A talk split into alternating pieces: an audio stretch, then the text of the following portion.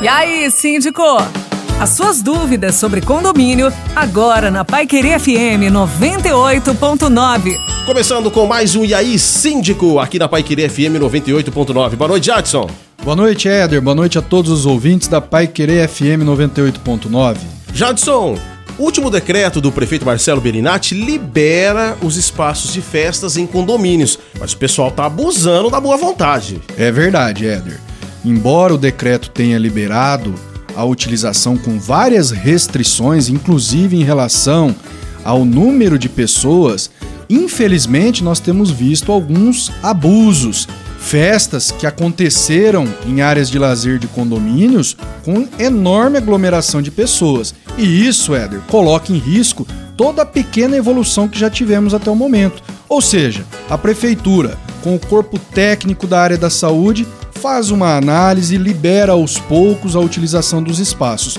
Mas se nós, moradores, síndicos e demais profissionais da área de condomínio não tomarmos cuidado, tudo isso corre o risco de regredir, pois os abusos acabam colocando em risco a saúde desses frequentadores das áreas comuns dos condomínios. Então é muito importante respeitar essa previsão da equipe de saúde do município que está composta por profissionais que estão analisando cautelosamente o que pode e o que não pode. Tá liberado, mas com cautela, né, Jadson? Exatamente. Liberado, com base no último decreto, a utilização dos espaços de festas do condomínio somente para aquelas pessoas que residem na casa ou no apartamento e fizeram a sua reserva prévia.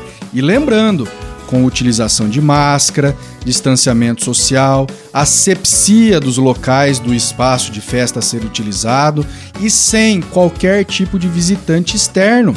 Essa é a regra que o decreto trouxe e que temos que seguir até que se mude.